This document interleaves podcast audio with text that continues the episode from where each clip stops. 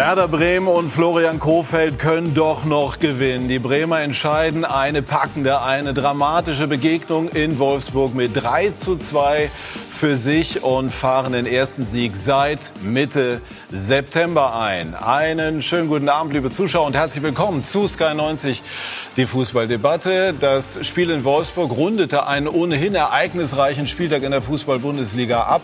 Besonders im Blickpunkt das Comeback von Jürgen Klinsmann nach zehn Jahren Abwesenheit. Er soll die eigentlich so ambitioniert gestarteten Hertaner vor dem Abstieg retten und Borussia Dortmund und Lucien Favre lieferten das Resultat, das die Chefetage verlangt hatte. Das wollen wir besprechen mit unserer Runde, die ich Ihnen jetzt vorstellen darf. Unter anderem zwei Managerlegenden der Liga. Willy Lemke prägte die goldene Ära bei Werder Bremen mit Europapokalsieg, deutschen Meisterschaften und Pokalsiegen. Heribert Bruchhagen, unser Sky-Experte, war fast 14 Jahre unter anderem bei Eintracht Frankfurt und steht wie kaum ein anderer auch dort für Kontinuität. Michael Horeni von der FAZ. Buchautor ist er auch. Er brachte eine viel beachtete Biografie über Hans-Joachim Watzke raus vor kurzem. Echte Liebe. Und wir haben gelernt, so schön wird's, äh, wie unter Klopp wird's wohl für die Dortmunder so schnell nicht wieder. Und Hansi Küpper berichtet seit über 30 Jahren über die Fußball-Bundesliga. Unser Sky-Kollege kommentiert für Sky erste und zweite Liga und auch Champions League. Herzlich willkommen in die Runde. Willy Lemke, welchen Wert hat dieser Erfolg für Werder Bremen? Ja, das kann man vielleicht jetzt noch gar nicht richtig abschätzen, aber wir waren ja in so, einem, in so einer Mistserie. Und dass die heute beendet wurde, das ist schon mal unglaublich wichtig, auch in der Art und Weise, wie es letztendlich passiert ist. Denn das, was Kofeld vorher und natürlich auch äh, Frank Baumann gefordert hat, mutig und engagiert äh, auf den Platz gehen und äh, dann mit drei Punkten aus Wolfsburg zurückkommen, das hat heute funktioniert und ich äh, kann Ihnen sagen, wir atmen, wir pusten durch. Das war sehr, sehr wichtig. Und wenn man sich ja die Tabelle anschaut und weiß, dass am nächsten Sonntag ein sehr, sehr schwerer äh, Gegner kommt, nämlich Paderborn ja. ins Weserstadion. Da müssen wir uns jetzt warm anziehen und fokussieren, dass das fortgesetzt, was sie heute so mutig gespielt haben. Und der VfL Wolfsburg hat auch gut gespielt, hat Tore gemacht, hat Chancen gehabt. Und der Torjäger, der steht jetzt bei Jessica Libers am Mikrofon. Wout Weghorst Zweimal ist der VfL Wolfsburg rangekommen, drittes Mal hat es nicht ganz gereicht. Wie würden Sie dieses wilde Spiel aus Ihrer Sicht beschreiben? Äh, ja, es war nie genug. Äh, ich denke, dass wir außer die ersten fünf bis ja, zehn Minuten, dass wir sehr gut anfangen in das Spiel reingehen. Äh, es war nicht genug, lass ich das mal sagen. Es, äh, es hat einfach nie gereicht und es passiert uns leider zu oft, dass wir nach guten Spielen zurückfahren. Außerdem wir heute sehr viele Möglichkeiten rausgespielt haben, auch kein Glück haben mit diesem mit dieser Video natürlich, was uns zweimal äh, eigentlich gegen sitzt. Das ist, äh, ist einfach scheiße. Äh, aber gut, was ich sage, es ist einfach nie genug und das ist sehr enttäuschend. Sie haben auch äh, in einer Szene waren Sie selber beteiligt, äh, wo Sie dann auch Elfmeter gefordert haben. War das aus Ihrer Sicht einer? Ja gut, ich, ich, ich, ich chippe ihm rüber hin und sonst bin ich, bin ich weg, glaube ich. Und der dreht mir einfach auf den Fuß.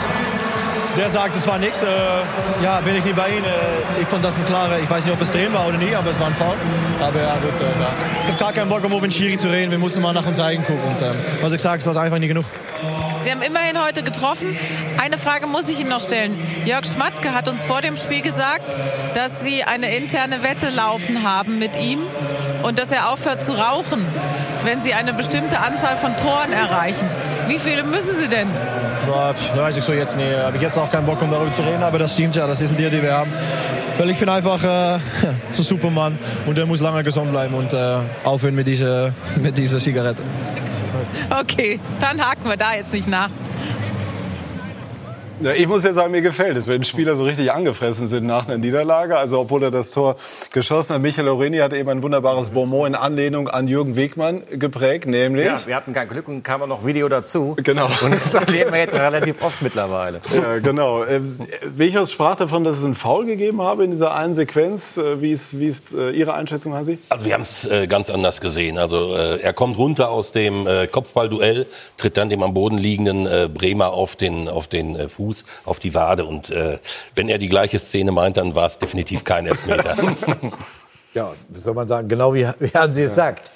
Also das kann er nicht wahrgenommen haben. Da muss irgendwas anderes gemeint gewesen sein. Der Videoschiedsrichter hat uns an diesem Wochenende schon beschäftigt. Äh, auch in der zweiten Liga Mario Gomez, dem drei Tore aberkannt worden sind, hat uns heute auch wieder ähm, ja also auch in Aktion treten lassen. Wir haben drauf geschaut. Wie war das aus Ihrer Sicht, Herr Rebert, heute zu bewerten? Also das insgesamt gesehen, dieses Wochenende hat wieder gezeigt, dass man als Fußballer äh, überhaupt nicht glücklich darüber ist, wenn am Ende eine Zehenspitze, eine Nasenspitze äh, äh, im Abseits ist. Und wenn wir in der traditionellen Wahrnehmung hier eine klare gleiche Höhe sehen, die zum das Spiel sieht vor, dass man Tore erzielen will, wenn das dann seziert wird durch eine kalibrierte Linie und dann drei Tore, vier Tore zurückgenommen werden, dann ist das nicht im Sinne des Fußballs. Aber in der Szene heute war doch die Abseitsposition schon relativ ja. eindeutig dann erkennbar, zumindest nach den Fernsehbildern. Ganz klar, das schließt aber das, was ich zuvor gesagt habe, nicht aus. Mhm. Und es hätte auch sein können, dass er eigentlich gepfiffen hätte, weil das ist ja inzwischen auch so, dass man es erstmal laufen lässt. Und dann sagt man, zum Glück hat hinterher der Videoassistent äh, korrigiert, was nicht immer so gewesen sein muss, weil sie pfeifen einfach nicht mehr, warten erst ab. Äh, aber ich muss noch sagen und bin da auch voll und ganz äh, bei Heribert, uns wird ja immer gesagt, dass es gerechter geworden ist. Aber diese Szenen, die gerade der Mario Gomez heute erlebt hat, die wir des Öfteren an diesem Wochenende erlebt haben in der Bundesliga, auch bei Paderborn, die haben wir über Jahrzehnte in denen wir ja auch diesen Sport geliebt haben, nie als ungerecht empfunden. Es haben sich keine gegnerischen Trainer, keine gegnerischen Spieler beschwert. Wir als Kommentatoren haben grundsätzlich gesagt, das ist mit menschlichem Auge äh, nicht äh, also ich würde nur gerne jetzt heute, also das andere ist ein, ein, weiteres Thema, was wir möglicherweise, wenn wir die Zeit haben, nachher noch besprechen. Aber heute die die ähm, die eine Situation, die den Elfmeter dann hervorgerufen hat, war da nicht der Einsatz des Videoschiedsrichters sinnvoll, weil der Elfmeter doch gegeben wurde, der Handelfmeter? Ich habe die Szene nicht gesehen. Von daher kann ich zu dieser das ist, relativ Das ist schlecht, aber, aber, hier haben wir sie noch mal. Also ja. diesen Service liefern wir. Ja. Willi Lemke. Spontan haben wir Hand gesagt. Ja. Alle Hand gucken. Handspiel. Das ist Hand. Ne? Also ich meine, die Hand ist so weit oben über der Schulter. Und ähm, das ist, es gibt ja aber so viele Bewegungen, wo das nicht der Fall ist. Auch gab es auch an diesem Spieltag, gab es auch in der zweiten Liga den Handelfmeter, ähm, wo die, Arm, die Armbewegung gehört einfach dazu. Und, äh, und dieses Abseits bin ich absolut bei Heribert. Also wenn man da wirklich gucken muss, mit der Schuhgröße 44 ist es Abseits, mit der 42 ist es kein Abseits Also Günther mehr. Netzer hätte immer Abseits und, ähm, gestanden. Immer Abseits. Ja, aber der ist nie in die Spitze gegangen. Ja. Der hat im Mittelfeld rumgetrollt. Äh, einmal, äh, weil er gleich zu uns kommt, Florian Kofeld. Sie kennen ihn ja auch, nicht aus der aktiven Zeit, aber Sie sind immer noch nah dran am Verein. Welchen Eindruck hat er zuletzt auf Sie gemacht? Sehr diszipliniert, sehr ruhig und entspannt, zumindest nach außen und den Spielern gegenüber. Und das war, wie wir jetzt heute sehen, hundertprozentig richtig. Aber so entspannt nehme ich ihn ehrlich gesagt im Moment gar nicht wahr. Doch, ich, ich glaube, also das, was äh, ich selber in, und in meinem Umfeld und in meinem Freundeskreis beobachte, dass er das ausgesprochen professionell macht. In anderen Vereinen, also ich weiß nicht, Hertha, die hatten nicht viel mehr Punkte als wir. Ne? Ich glaube, die haben Trainer gerade gewechselt. Ich kann mich ja, habe ich auch mitbekommen. Ich ja, ja. ich habe mich schon gewundert, als ich gestern dorthin gefahren unser, bin, dass der sah anders. Über unseren Trainer ja. haben bestenfalls äh, ein paar Leute an Stammtischen geredet. Aber mhm. der ist das ist völlig absurd, den Trainer in so einer Situation dann allein zu lassen, sondern da muss der Verein zusammenstehen und solche schwierigen Phasen wie diese Serie, die wir heute Gott sei Dank beendet haben, äh, äh um das zu überstehen. Was würden Sie ihm jetzt gerne zurufen, denn er ist uns zugeschaltet. Einen schönen guten Abend, Florian Kofeld. Und links neben mir sitzt Ihr Nachbar, habe ich mir erzählen lassen, Willy Lemke. Ja, hast du super gemacht, Florian. Vielen Dank. Mein Sohn hat heute Geburtstag, also der freut sich ganz doll. Also, Vielen Dank. Schöne Grüße in die Runde. Die einzige Frage ist, wer zu Hause aufpasst jetzt, Willy. Ne? alles gut. Ja, natürlich die Mama. War das, war das heute ein Brustlöser für Werder? Ja, klar. Also äh, ich glaube an der Reaktion von den Jungs, aber wahrscheinlich auch an meiner Reaktion hat man gesehen, dass das natürlich die letzten Wochen an uns genagt hat, dass wir nicht gewonnen haben, dass wir es nicht häufig nicht über die Zeit gebracht haben, weil ich sage nochmal, das habe ich vorm Spiel gesagt, sage ich nochmal, Schalke die ersten 60 Minuten waren schlecht. Ansonsten haben wir auch kaum schlechte Spiele gemacht, sondern wir haben einfach den Ertrag nicht gehabt. Und heute haben wir den Ertrag gehabt haben wieder ein Standard-Gegentor gekriegt, zwar auf der einen Seite, aber ich bin richtig froh, dass wir dann die letzten zehn Minuten haben wir gefühlt nochmal 15 Standards gegen uns und die haben wir dann wegverteidigt und äh, von daher, ja, wichtig für uns, aber natürlich auch nichts geschafft. Also es ist ein guter Sieg gewesen und äh, jetzt haben wir in einer Woche genau das Heimspiel gegen Paderborn und da wollen wir unbedingt nachlegen. War das Siegtor von Rashica der bisher für Sie schönste, emotionalste Moment in dieser Saison? Boah, gehört auf jeden Fall mit dazu. Also ähm, gab schon ein paar, aber er, er gehört auf jeden Fall mit dazu. Rashica ist im Status des Unverzichtbaren für Werder der Mann, der wirklich dann auch die Big Points äh, holen kann. Kann man das so sagen? Ja, das kann man so sagen, aber ich bin froh, dass wir noch ein paar andere da haben. Also das Tor von Leo Bittencourt hat mir heute auch unglaublich gut gefallen. Das war purer Wille und äh, Leo wollte unbedingt in den Ball. Ich meine, der ist Entschuldigung, 1,65 groß und macht Kopfballtor. Das ist natürlich auch eine Seltenheit, aber der wollte unbedingt. Und wir haben natürlich spielerisch heute nicht das auf dem Platz gebracht, was wir, was wir können. Ich will uns auch nicht schlechter reden, als wir waren, aber es war natürlich nicht unser bestes Spiel. Nur dieser Wille, diese Leidenschaft, die, diesen Mut, dagegen zu gehen, der war da. Und in dem Tor von Leo, glaube ich, äh, hat sich all das gebündelt. Und das äh, freut mich natürlich, weil das auch zeigt, wie sehr die Mannschaft für das kämpft, was wir die letzten zwei Jahre aufgebaut haben. Und äh, ja, Jetzt haben wir eine Woche ein bisschen Ruhe, aber vor allen Dingen haben wir eine Woche, in der wir uns sehr konzentriert auf Paderborn vorbereiten werden. Wir haben gesehen, dass es so, so, ein Bild gab, als es einen kleinen Disput mit dem Wolfsburger gegenüber gegeben hat. Und dann haben mir die Kollegen aus Wolfsburg noch zugerufen, sie haben oder hätten nach Schlusspfiff, wir konnten das nicht sehen anhand der Bilder, mit der Wolfsburger Bank ziemlich erregt diskutiert. Ähm, um was ging es denn da? Naja, es, mit der Wolfsburger Bank war alles völlig in Ordnung. Ähm, das war nicht das Thema und alles andere. Was Entweder man sieht es am Fernsehen. Ja, bleibt unter uns. Wenn man es nicht am Fernsehen sieht, ist auch schön, dass es noch Dinge gibt, die unter uns bleiben.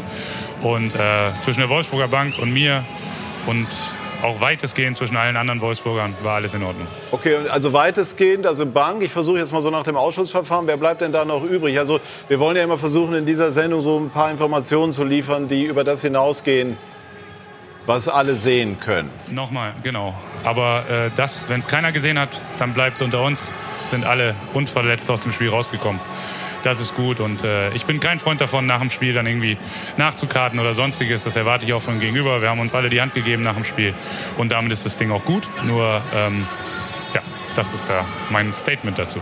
Ein Wort zu den Standards. Elf Gegentore und wenn das aberkannte Tor gezählt hätte, zwölf Gegentore per Stunde. Sie sind ein sehr akribisch ja arbeitender Trainer, das weiß ich. Warum lässt sich das dann nicht verhindern? Ja, es ist schon etwas, woran wir stark arbeiten im Training. Äh, in der letzten Zeit noch mal mehr, vor allen Dingen die Defensivstandards. Ich habe schon mehrfach erklärt, Defensivstandards zu trainieren ist natürlich fast noch schwieriger als Offensivstandards zu trainieren, weil du in der Trainingssituation nicht immer diese ja, diese, diese, diese Wucht der Angreifer hast, wie du sie im Spiel hast, wo es dann am Ende auch äh, egal ist, ob du dir die Nase brichst oder der Ball im Tor ist. Das, das ist im Training natürlich ein bisschen anders. Ähm, nichtsdestotrotz möchte ich heute vor allen Dingen auch hervorheben, dass es jede, jedes Kopfballduell war ein Mismatch für uns. Also Wolfsburg ist da einfach in jedem Belang größer, stärker und physischer gewesen. Und trotzdem haben wir die letzten zehn Minuten das alles überstanden und damit hoffe ich, dass ich das Thema jetzt heute auch zumachen kann. Absolut, außer wenn Sie Willy Lemke beim Brötchen holen treffen. Da würde Sie bestimmt noch mal drauf ansprechen. ja, ja, das, das ist auch in Ordnung. Mit Willy, mit Willi spreche ich gerne über solche Dinge. Und, äh, dem verraten Sie dann, demnächst mal wieder. Genau, dem verraten Sie dann auch, was auf der Bank los ist. Aber wir sagen erstmal herzlichen Glückwunsch an, äh, an Sie, an Florian Kohfeldt und grüßen rüber nach Wolfsburg. Dankeschön. Vielen Dank, schönen Abend, schöne Grüße. Danke. Welchen Eindruck hat er gemacht? Erleichterung. Ja. Erleichterung, ja, das kann man ja nach. Immer, wenn, wer Verantwortung im Fußball hat und dann in einer schwierigen Situation zu einem Auswärtssieg kommt, äh, das kann man total nachvollziehen. Da, da ist Erleichterung, macht sich da breit. Da, äh, das ist schon äh, belastend, wenn man eine Misserfolgsserie über sieben Spiele hinweg hat und die eigenen Erwartungen nicht erfüllt werden. Hat Werder Bremen eine Mannschaft, die grundsätzlich in der Lage ist, am europäischen Geschäft zu kratzen? Mal angenommen, sie käme in einen Lauf oder gibt es Limits einfach aufgrund der, der individuellen Qualität der Spieler? Also ich glaube, es ist das höchste der Gefühle, wirklich dran zu kratzen und das eventuell äh, zu packen. Im letzten Jahr äh, sind sie knapp gescheitert. Äh, gescheitert, sage ich mal in Anführungszeichen, weil ich fand es extrem mutig und auch wichtig fürs ganze Bremer Umfeld, dass Florian Kofeld ganz deutlich gesagt hat, mir geht das so auf den Keks, dass wir immer nur irgendetwas vermeiden wollen, nicht absteigen. Ich bin mutiger, wir wollen nach vorne. Er hat das ganze Werder-Umfeld mitgenommen. Am Ende hat es nicht ganz gereicht, aber ich finde diese, diese Grundherangehensweise finde ich im, im höchsten Maße äh, ehrenwert. Und äh, wenn Werder da unten jetzt rauskommen sollte nach diesem Saisonstart, wird es natürlich schwierig, wirklich nochmal oben dran zu kommen. Äh, dann, dann hätte er wieder alles richtig gemacht. Gut, aber jetzt äh, geht es erstmal darum, sich sozusagen aus dem beginnenden Abstiegskampf zu verabschieden. Man hat natürlich immer den Impuls, wie die Lemke, einen Mann wie Kofeld zu vergleichen mit Otto Rehagel, mit dem Sie gemeinsam die ganz großen Erfolge eingefahren haben. Auch Thomas Schaaf hat das Double gewonnen. Ähm, hat er es im Kreuz, eine Ära zu prägen? Also sage ich mal vom Fundament, äh, dass wir bei ihm sehen, was er mit einbringt, ähm, eine hohe Intelligenz, eine sehr empathische Herangehensweise und zwar nicht nur an die einzelnen Spieler, sondern an das gesamte Umfeld, die Kooperation auch mit Frank Baumann. Das ist exzellent und von daher hat er absolut die Voraussetzungen. Aber ob das dann tatsächlich so, so klappt, das weiß man heute ganz sicher noch nicht. Aber das Zeug dafür hat er auf jeden Fall. Und wir müssen mal abwarten, wie er die nächsten Wochen und Monate hinkriegt, um doch noch oben ranzukommen ich teile so ein bisschen die Auffassung, dass es sehr, sehr schwer wird aufgrund des äh, furchtbaren Starts, den wir hatten. Aber das hatte auch damit zu tun, dass wir eine Verletzung nach der anderen bekamen. Das liegt jetzt nicht an der Qualität des Kaders, sondern wenn dir die ganze Mannschaft weg, wegbringt, bricht, dann ist es furchtbar. Ich war neulich in der Großtischlerei bei uns im, im, im, Norden. Jetzt, äh, das klingt spannend. Jetzt, nein, da, da waren wir gerade in der äh, verletzten Misere. Ich glaube, wir hatten damals zwölf Verletzte. Dann ging ich in diese große Tischlerei. Namen nenne ich jetzt nicht, sondern spreche mit Das scheint so Bremer Art zu sein, sag, heute den Namen nicht nennen zu wollen. Ich, ja, ich, ich mache ja kein Selfie jetzt hier, ne? oder sowas ähnliches, was also auch noch passiert ist. Ich höre, du hast viel Zeit. Genau, ja, genau. Ich will nur sagen, da sagt der, der Tischlermeister so, ja, Sie haben ja jetzt Pech mit der Mannschaft und läuft alles nicht so. Ich sage, ja, wie viele Mitarbeiter haben Sie? Sagt, sie, sagt er zu mir, 40. So, 40 Mitarbeiter. Wie viel von denen haben sich abgemeldet äh, oder müssten sich abmelden, dass sie richtig Schweißausbrüche kriegen? Naja, wenn zwei oder drei morgens nicht kommen, habe ich ein Problem. Ich sage, wissen Sie was? Der Florian Kofeld, der verzichtet auch ungefähr bei 40 äh, Leuten, die er dazu beaufsichtigen hat, auf zwölf. Und dann wird einem das klar, was es bedeutet für einen Trainer, wenn du zwölf Leute, ja, auf die du aber baust, die anderen Großtischlereien in der Bundesliga müssen auch gelebt, also auf den einen oder anderen Mitarbeiter mal verzichten. Aber klar ist aber natürlich nicht auf zwölf. Ja, ja, gut. Und da war natürlich auch Teil der Diskussion, ob Werder möglicherweise an dem einen oder anderen Punkt selber äh, auch verantwortlich ist. Ich glaube, dass die Trainingsarbeit sehr gut gesteuert wird. Das ist das, was man Davon von bin ich wahrnimmt. fest überzeugt. Mag Pech gewesen sein. Jetzt kommen die Verletzten nach und nach aber zurück. Einmal noch abschließend zum Thema Kofeld. Ist er einer, der länger bei Werder bleiben kann oder wird er einfach auch zu interessant auf Strecke für, mit Verlaub, noch größere Clubs? Ja, ich wollte das eben auch sagen, dass ich glaube, dass äh, Kofeld seinen Weg im internationalen Fußball auf jeden Fall machen wird. Ich habe nur Zweifel, ob er die mit Werder Bremen machen wird. Ähm, genau aus den genannten Gründen. Ich glaube nicht, dass er äh, in zwei, drei Jahren noch Trainer von Werder Bremen sein wird. Äh, bei den Leistungen, die er bisher gebracht hat, da wird er für andere Vereine absolut interessant sein, auch für Vereine, die äh, vom Potenzial her eher die Möglichkeit haben, international zu spielen. Ich glaube, dass mit, dass mit Werder Bremen schon im letzten Saison so an, das Leistung, an die Leistungsgrenze der Mannschaft gekommen ist und äh, auch wenn sie dieses Jahr, glaube ich, an ihre Leistungsgrenze gehen, noch die, die Verletzten wieder mhm. zurückkommen, sehe ich doch noch mehr als ein halbes Dutzend Mannschaften, die einfach immer noch mehr Substanz und mehr, äh, mehr Potenzial haben, als es Werder Bremen in dieser Saison hat. Von daher glaube ich, dass seine Zeit in Bremen begrenzt sein wird und keine, äh, keine Ära wie ähm, Otto Rehagel äh, dort möglich sein wird.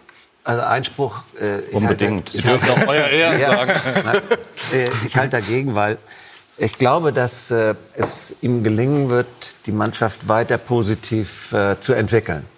Und man muss jedem Trainer, dass ich weiß, wie schwer das fällt, ja. Geduld geben, eine Mannschaft aufzubauen. 81 hat Rehagel den Club damals übernommen. Und ich kann mich noch heute daran erinnern, wie er gesagt hat, einmal müssten wir deutscher Meister werden. Das hat acht, also von 81 bis 88, 88 hat es gedauert. Und immer waren wir kurz davor. Er hat die Zeit gebraucht und dann war es die beste Zeit von Werder Bremen bis Anfang, Mitte der 90er, äh, dass wir große Erfolge dann erzielt haben mit Werder Bremen. Und ich, wenn Kofeld weiter so arbeitet, dann wird er erfolgreich bei uns arbeiten und dann geht er nicht weg. Allerdings, es gibt einen, einen Punkt, den man auch ansprechen muss, einen der besten Trainermanager an seiner Seite, mhm. der Mark Kofeld, äh, äh, Kosicke. Mark Kosicke, Entschuldigung. Aber die beiden gehören zusammen, deshalb ähm, die, äh, diese, dieses Wortspiel. Der könnte dafür sorgen, dass im englischen Bereich, Kloppo gehört auch zu seinen ja. Klienten, dass er weggeht. Aber nicht, wenn er bei uns sich weiter erfolgreich entwickelt, dann bleibt er in Bremen.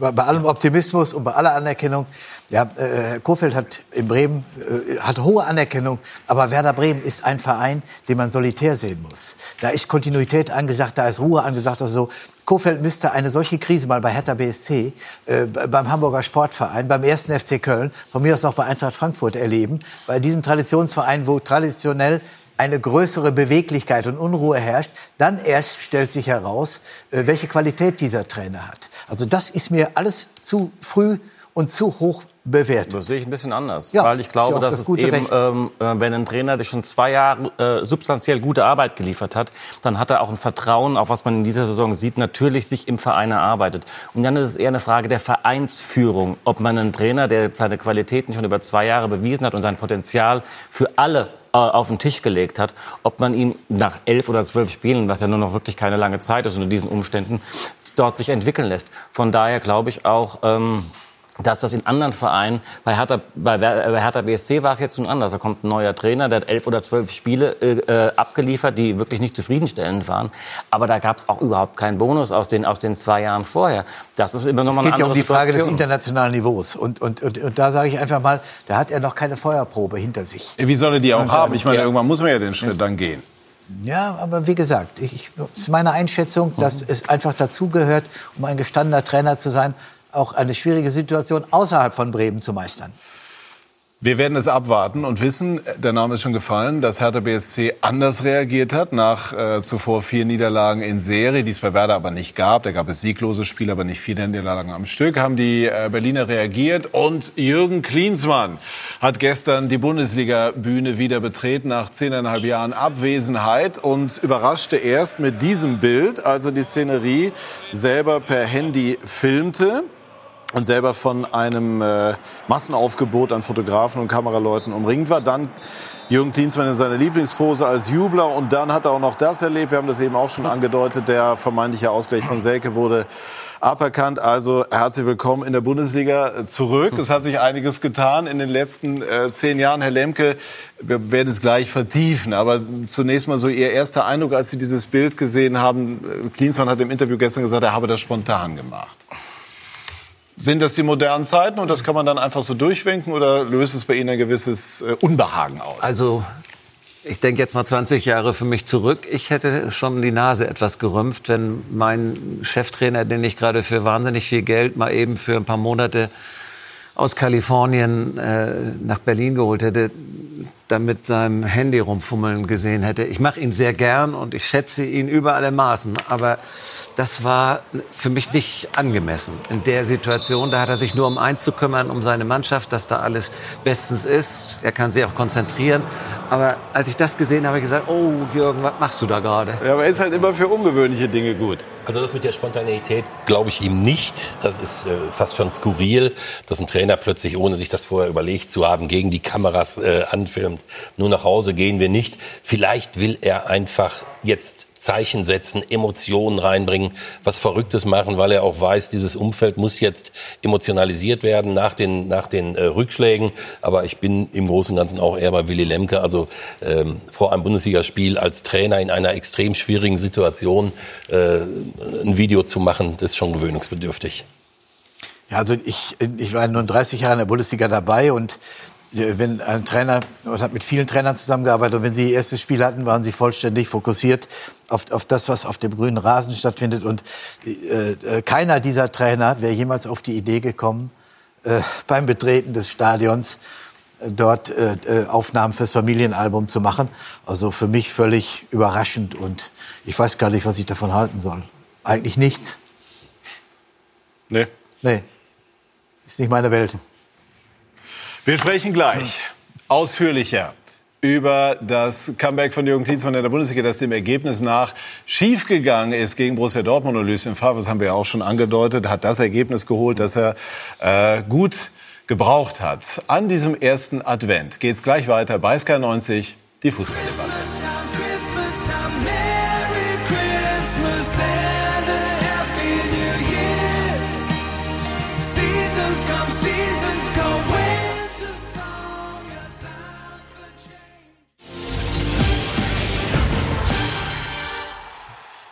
Wir sind zurück bei SK90, die Fußballdebatte und sprechen über das Spiel gestern Hertha BSC gegen Borussia Dortmund. Hertha, sagte Jürgen Klinsmann unter der Woche, ist das spannendste Fußballprojekt Europas. Der Investor Lars Windhorst hat dort 224 Millionen äh, hineingesteckt. Äh, aber statt Richtung große Fußballtempel geht es im Moment eher Richtung zweite Liga. Jürgen Klinsmann konnte gestern bei seinem Debüt den freien Fall auch nicht aufhalten. Auf der anderen Seite feierten die Brussen um Trainer Lucien Favre einen ganz, ganz wichtigen Sieg. Vinko Bicanic hat vor allem sein Augenmerk auf die beiden Trainer gerichtet. Wer vor der Saison die Wette platziert hat, dass Herthas Trainer am 13. Spieltag Klinsmann heißt, Glückwunsch.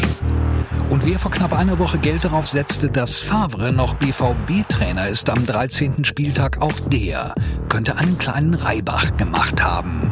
Favre sagt, es war ein Sieg, äh, ein fantastischer Sieg. Wir haben, wir haben alles gegeben. Klinsmann sagt, wir hätten mehr verdient gehabt. Also Minimum ein 2-2. Das Spiel in Kürze. 1 zu 0 für den krisengeschüttelten BVB und 2 zu 0. Mieser Start für Klinsmann. Es ist natürlich auch eine Grund, Grundnervosität am Anfang da gewesen. Ist doch klar, wie komme ich jetzt rein in dieses Spiel? Ähm, wie finde ich den Rhythmus? Und dann kommen die zwei schnellen Tore, dann stehst du erstmal ein bisschen da ne, und wunderst dich. Verwunderlich auch, wie kein Dortmunder wirklich stört bei Herthas Anschlusstreffer. Verzichtbar sicher der Platzverweis für Hummels. Dass er das besser machen kann, das weiß er.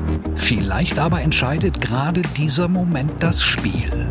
Ja, wir haben in der Halbzeit äh, gesagt, müssen wir unser Charakter zeigen, dass wir eine Mannschaft sind. Was folgt ist erstmal Glück für Dortmund. Glück mit einer knappen Wahrentscheidung bei Herthas vermeintlichem Ausgleich. Wie war das für Sie? Ja, das nervt natürlich. Aber es ist halt so. Und dann ist es für Dortmund so. Einfach nur, nur nur Leiden und ähm, Kampf und ich denke, den haben wir angenommen und ähm, ja, die drei Punkte können uns. Beachtenswert, wie Favre feiert. Gelebte Herzlichkeit und Emotionalität, demonstrative Nähe zur Mannschaft und keiner kann ihm entkommen. Man traut sich's eigentlich kaum zu fragen. Wie ist das Verhältnis zum, zum Trainer? Wie soll ich sagen, ganz normal. Ja, weiß ich ja nicht. Gut, herausragend, wie auch immer. Ja, super. Warum soll es schlechter sein? Vielsagend betonen die Dortmunder nun. Es war eine Mannschaft auch zu zählen. Wir haben uns komplett als Mannschaft verstanden. Eine richtige Mannschaft. Und Berlin? Berlin weiß nach Klinsmanns erstem Spiel, das Thema heißt zunächst Abstiegskampf. Ja klar, ich finde, bis wir da rauskommen, sind wir mittendrin und müssen das auch so annehmen. Anzunehmen ist aber auch, Klinsmann könnte genau der sein, den sie brauchen. Einer, der sich was traut. Wie vor dem Spiel, als er den Moment für sich und die Nachwelt festhält. Und jetzt stand ich da auf einmal da unten und dann ging das los und habe gedacht, das filme ich jetzt, weil wer weiß, also. Recht hat er. Denn wer weiß schon, was kommt. Vor knapp einer Woche hätte ja auch keiner gewusst, wer da gestern in Berlin an der Seitenlinie stehen würde.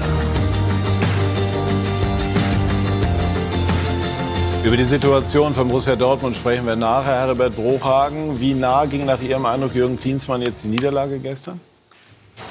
Ja, er, er war ja äh, guter Dinge. Es macht ihm Spaß, in der Bundesliga tätig zu sein. Er hat nicht nur gefilmt, sondern er hat sich auch gefreut, das erleben zu dürfen.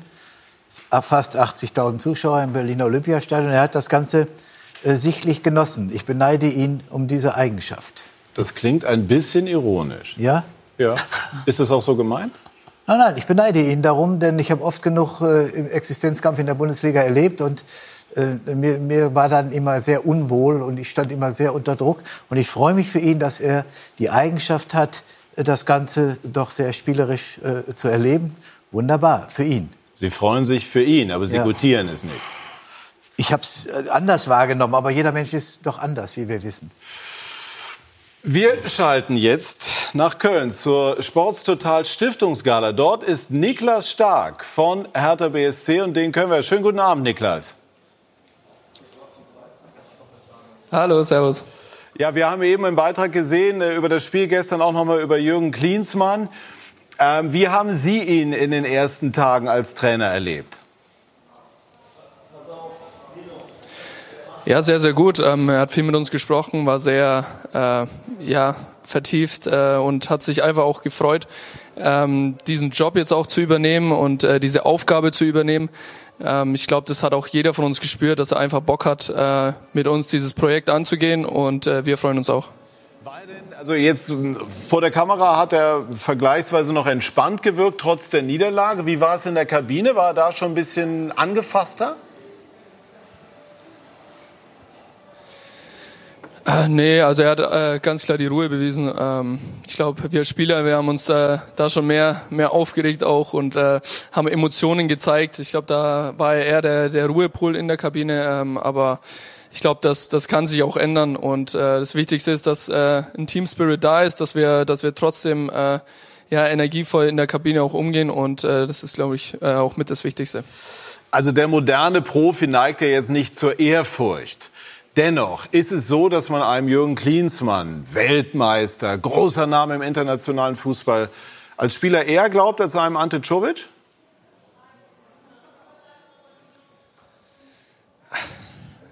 Gute Frage dazu.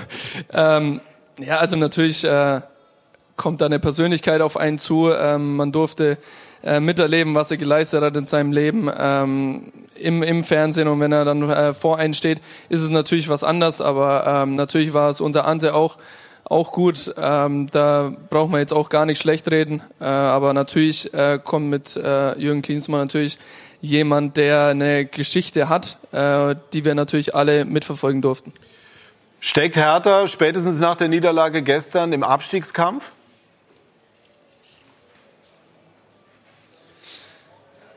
Ich glaube, es ist äh, früh von Abstiegskampf zu reden. Natürlich, äh, wenn man auf die Tabelle sieht, ähm, sieht man, dass wir unten dabei sind, ganz klar. Ähm, ich glaube, die nächsten Spiele werden jetzt auch äh, ganz wichtig sein, ähm, einfach in welche Richtung das Ganze geht.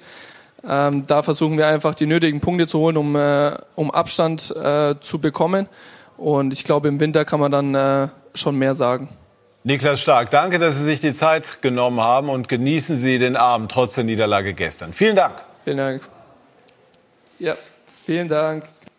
Ich würde jetzt gerne das aufnehmen, was Herbert Bruchhagen eben mal etwas kryptisch in den Raum gestellt hat. Ähm, wie, wie, ist, Michael, Sie kennen Jürgen Klinsmann auch gut als Biograf, Ihr Eindruck gestern gewesen? Man kann ihm ja im Grunde auf der anderen Seite, Herbert, nicht vorwerfen, dass er in einem Interview freundlich und, und entgegenkommend ist.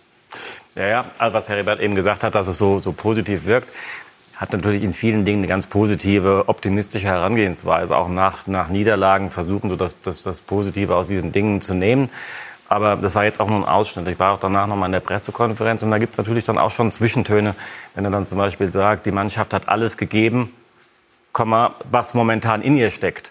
Und äh, dass man sich schon mehr wünscht, also auch in der zweiten Halbzeit dann doch äh, läuferisch stärker zu sein, mehr Tempo zu spielen, mehr Torgefahr. Also der spricht schon die Punkte an. Also nicht äh, in so einer negativen Art und Weise, sondern das ist, wird alles irgendwie relativ freundlich verpackt. Aber diese, die, die, die Kritik an diesem Spiel ähm, war vorhanden. Aber man muss ziemlich genau hinhören, wenn man das vor der Kamera, wenn man ihn vor der Kamera erlebt, weil sozusagen dieses auch die, auch die Körpersprache ist doch immer sehr offen und, und, und, und sehr viel sehr viel Lächeln und so. Und aber das, was er was er was er glaube ich sieht, was nicht funktioniert hat, das ist ähm, das ist ihm nicht entgangen und da wird sicher auch in der nächsten Zeit daran gearbeitet werden. Und ähm, ja, ob einem das nun gefällt, wie jemand dann eben so ist, das ist, ist eine andere Sache. Ich glaube, er weiß natürlich auch, dass in dieser Situation von Hertha BSC äh, es wichtig ist, Signale auszusenden. Also zunächst mal zu sagen, äh, wir bleiben positiv trotz des, des Rückschlages. Aber er muss sich natürlich auch der Tatsache bewusst sein, dass äh, wenn jetzt Freitagabend in Frankfurt der nächste Rückschlag folgt, dann wird ihm irgendwann natürlich dieses Lächeln nicht mehr abgenommen, weil dann auch jeder Hertha Fan, also wir hatten ja schon gestern nach dem Spiel diese doch äh, bemerkenswerte Situation. Vor dem Spiel übrigens Czovic Sprechchöre, also jemand, der aus der, aus der Hertha-Familie Hertha, sozusagen das Hertha-Gen hatte. Ja. Ne, ähm, also dann, dann wird es natürlich, dann wird's natürlich schwierig. Ja. Vielleicht, vielleicht hat er auch noch so im Hinterkopf, was er natürlich mit diesem Lächeln äh, bewegt hat äh, vor der Bayernzeit äh, beim Sommermärchen. Ähm, das weiß ich nicht, aber das ist äh, auf jeden Fall äh, ja schon eine, eine, eine Grundherangehensweise, die sich schnell abnutzen kann. Es ist ja auch eine ganz schwierige, äh, wir haben jetzt nicht nur gegen Eintracht Frankfurt, da kommt auch noch ein Spiel, das Abschluss ist, ist zu Hause gegen Borussia Mönchengladbach. Es ist auch noch ein schwieriges Programm jetzt bis, bis zum Winter. Und ähm, ich sehe jetzt auch nicht, dass die Hertha da jetzt äh, von einer auf die andere Woche aus, ähm, aus diesem Tief rauskommt. Das wird, wird, wird harte Arbeit sein. Und ähm, ich bin mal gespannt, wie sich das äh, bis zur Winterpause entwickelt. Und nach dem Spiel, du hast es eben angesprochen, ähm, aus, der, aus der Ostkurve kamen schon die, die Rufe Absteiger äh, gegenüber der Mannschaft. Und da ist ein Spannungsfeld, das ist, offen, das ist offenkundig. Ist er denn der richtige Mann dennoch, trotz der Dinge, die Sie eben so angedeutet haben, am richtigen Ort? Aufgrund seiner Motivationskraft unter anderem, auch aufgrund seines Namens. Wir haben ja eben die Reaktion auch von Niklas Stark gehört. Also es darf ja nicht der Eindruck entstehen, als wenn ja. ich irgendetwas gegen ja. Jürgen Klinsmann hätte oder sonst was. Ja. Nur wer zehn Jahre in Amerika gelebt hat. Und wenn man dann auch die, die, den profunden Kenner äh, der, der ja nun äh, Paul Dardai, der die, die Hertha-Jugend kennt, der die Bundesliga aus dem FF kennt, der die Mannschaft kennt, der vier Jahre ganz eng war, dass ein bisschen Verschleiß da war und äh, mit seinen sportlichen Ergebnissen im Mittelfeld äh, gelegen hat, äh, jetzt direkt vergleicht mit Jürgen Klinsmann, trotz seiner tollen Vita, der aus Amerika kommt, jetzt einsteigt ins Geschäft aus dem Nichts heraus, dann hätte ich persönlich zu Paul Dardai ein viel höheres Vertrauen äh, als zu jemandem, der von außen kommt. Das ist aber meine persönliche Einschätzung, die ich habe. Die Bundesliga ist so facettenreich und man muss den Gegner kennen, man muss jeden Spieler kennen, man muss in der Taktik, die man auswählt, die eigene Mannschaft erst einmal kennen und auch den Gegner, das alles kompatibel zu machen. Das ist äh, ein, ein Fundament, das man haben muss, das enorm ist. Und wie soll er das aus, äh, aus weiß ich nicht was, aus, aus äh, Gut, Los er Angeles hat, er hat kommt, die Bundesliga äh, verfolgt. Er hat, er hat ja auch einen Stab mitgebracht, auch an Trainer, die das möglicherweise versuchen auch auszugleichen. Grundsätzlich ist es ja immer so gewesen, wie die Lemke bei Jürgen Klinsmann. Wenn, dann hat er was richtig angepackt. Heißt das jetzt, wenn man ein bisschen weiter denkt, ähm, dass er den Club sehr stark verändern wird, mal losgelöst von der aktuellen sportlichen Situation, scheint ja Hertha spätestens nach dem Einstieg des Investors und jetzt nach dem Engagement von Klinsmann schon äh, in, in anderen Dimensionen zu denken. Also an andere Dimensionen sollte man in der Situation, in der Hertha im Augenblick ist, nicht denken, sondern da haben Sie nur ein Ziel, das nächste Spiel in Frankfurt. Das ist, also, wenn Sie anfangen, über andere Dimensionen zu denken, was man alles in dieser wunderbaren Aber er hat ja erstmal schon mal verändert, indem er einen ganzen Stab mitgebracht hat an, an Assistenten, Performance Manager. Ja, aber das so ist etwas. ja eigentlich doch mehr oder weniger üblich. Also, wir haben auch ein paar Leute hinter dem Cheftrainer, die ihm zuarbeiten, was auch völlig in Ordnung ist. Aber ich teile ein wenig Heriberts äh, Auffassung, das ist ein großes Wagnis. Auf der anderen Seite so ein Name wie Jürgen Klinsmann, der schillernd, äh, das ist glänzend, das bringt äh, neue, neuen Schwung in die Liga mit neuen Gesichtern, gar keine Frage. Aber ob Hertha damit die notwendigen Punkte einfährt, das äh, steht auf einem Anband. Ich drücke der Hertha natürlich die Daumen. Das ist einer der Traditionsvereine, die gehören in die Bundesliga. Aber von jetzt von neuen Dimensionen mit Millionen von Euro zu sprechen, ist Unsinn. Wenn die mit einmal zweite Liga spielen, dann möchte ich mal wissen, was die zu unserer Diskussion sagen würden. Also ich glaube das auch, dass es ein großes Risiko ist, bin ich, bin ich ganz bei Ihnen. Aber dass trotzdem in, in äh, großen Dimensionen gedacht wird, ich glaube, das ist trotzdem eine Tatsache. Das lässt sich nicht bestreiten. Also wenn jemand wie Klinsmann kommt und sagt, er möchte Teil eines ähm, international europäisch interessantesten Projekts sein, wo man, finde ich, auch mal ein großes Fragezeichen dahinter machen kann. Big City Club, Zitat Big City Lars Windhorst ja. Investor. Ähm, ähm, ich, und dass die Planungen dorthin gehen, diesen Verein anders aufzustellen, dieser sogenannte schlafende oder schläfrige Riese, wie man auch immer nennen mag seit zehn Jahren, was, was zu überhaupt nichts bisher geführt hat, ähm, ich glaube, ähm, da sieht man diesen Klinsmann eben in zwei Rollen und in den zwei Rollen, die es ihn, wie man ihn wahrnimmt und die sind sehr unterschiedlich. Auf der einen Seite sehen viele in ihm den ehemaligen Trainer von Bayern München, der in der Bundesliga nicht den Erfolg gehabt hat, den man sich bei Bayern von ihm versprochen hat und als Clubtrainer ähm, nicht mal eine ganze Saison ähm, äh, bleiben konnte. Ähm, also was, was du eben auch und auf der anderen Seite die, sagen, die, die, vielleicht die Defizite angesprochen, zu wenig Kenntnis, vielleicht auch zu wenig Trainererfahrung in dem Alltag gehabt. Und auf der anderen Seite derjenige, der als, ich nenne es jetzt mal in der Sprache als CEO der deutschen Nationalmannschaft, den Fußball in Deutschland weitgehend erneuert hat, der neue Strukturen geschaffen hat, von der die Nationalmannschaft und der deutsche Fußball bis heute profitiert hat, von denen ich auch glaube, dass die Veränderungen, die stattgefunden haben im Jahr 2004 bis 2006, auch die Grundlage waren, die strukturellen Grundlagen waren, um dass die Weltme deutsche Mannschaft 2014 Weltmeister geworden ist. Was ich mich frage und wo ich ein großes Fragezeichen dahinter mache, ist, ob das, wenn jetzt ähm, jetzt kommen die, neue, die neuen, die neuen ähm, äh, Leute wieder dazu, wie Herr Lemke auch gesagt hat, das macht mittlerweile jeder ähm, ob diese Rezepte, ich habe bisher diese Rezepte, die erinnern mich sehr an 2004 und ich habe bisher in diesen fünf Tagen, mehr ist es ja noch nicht, so ganz neue Ideen, ganz neue Ansätze bisher nicht gehört. Und die, die Zeiten sind 15 Jahre weitergegangen. Und viele dieser Trainer, ähm, die heute so erfolgreich und akribisch arbeiten, sind im Grunde aus meiner Sicht auch ein Erbe, das Klinsmann hinterlassen hat, nämlich wissbegierige junge mhm. Trainer, die hart arbeiten, die Spezialisten ranholen und sich versuchen, täglich besser zu werden. Vor 15 Jahren war dieser Trainermarkt eine ganz andere Geschichte. Ob das sagen diese Konzepte, wenn das die gleichen die heute sind, greifen, ob die ist, heute ist greifen, ist die große Frage. Ja, und ich glaube ohnehin, dass es extrem schwierig ist, so viel äh, bei einem Bundesliga-Verein an einem Trainer festzumachen. Das kann mal sein, wenn er ein Typ ist, wie Jürgen Klopp, der einen ganzen Verein emotionalisiert und dann auch seine äh, eigene Idee vom Fußball hat. Aber in aller Regel muss man sich doch zunächst mal angucken, in welche Situation komme ich gerade rein.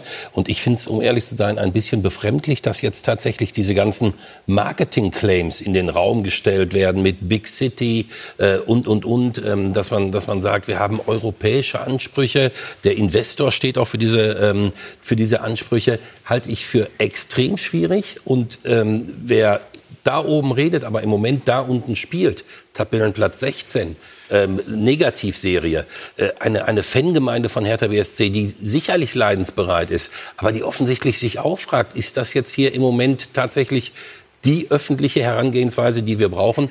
Äh, da ja. würde ich schnell zurückkehren zu. Äh, ich werfe aber jetzt einen okay. Gedanken rein. Äh, es ist ja auf der anderen Seite wirklich nicht verwerflich, ambitioniert sein zu wollen. Wir alle wissen, dass im Profifußball Ambitionen bedient werden können, indem du auch Geld hast. Also insofern kann ich jetzt nichts Negatives darin erkennen, dass Hertha BSC über einen Investor versucht, Geld zu bekommen und dass daraus dann wiederum andere Ansprüche äh, erwachsen, ist ja irgendwie auch äh, relativ logisch. Ja, aber immer, immer oder Willi?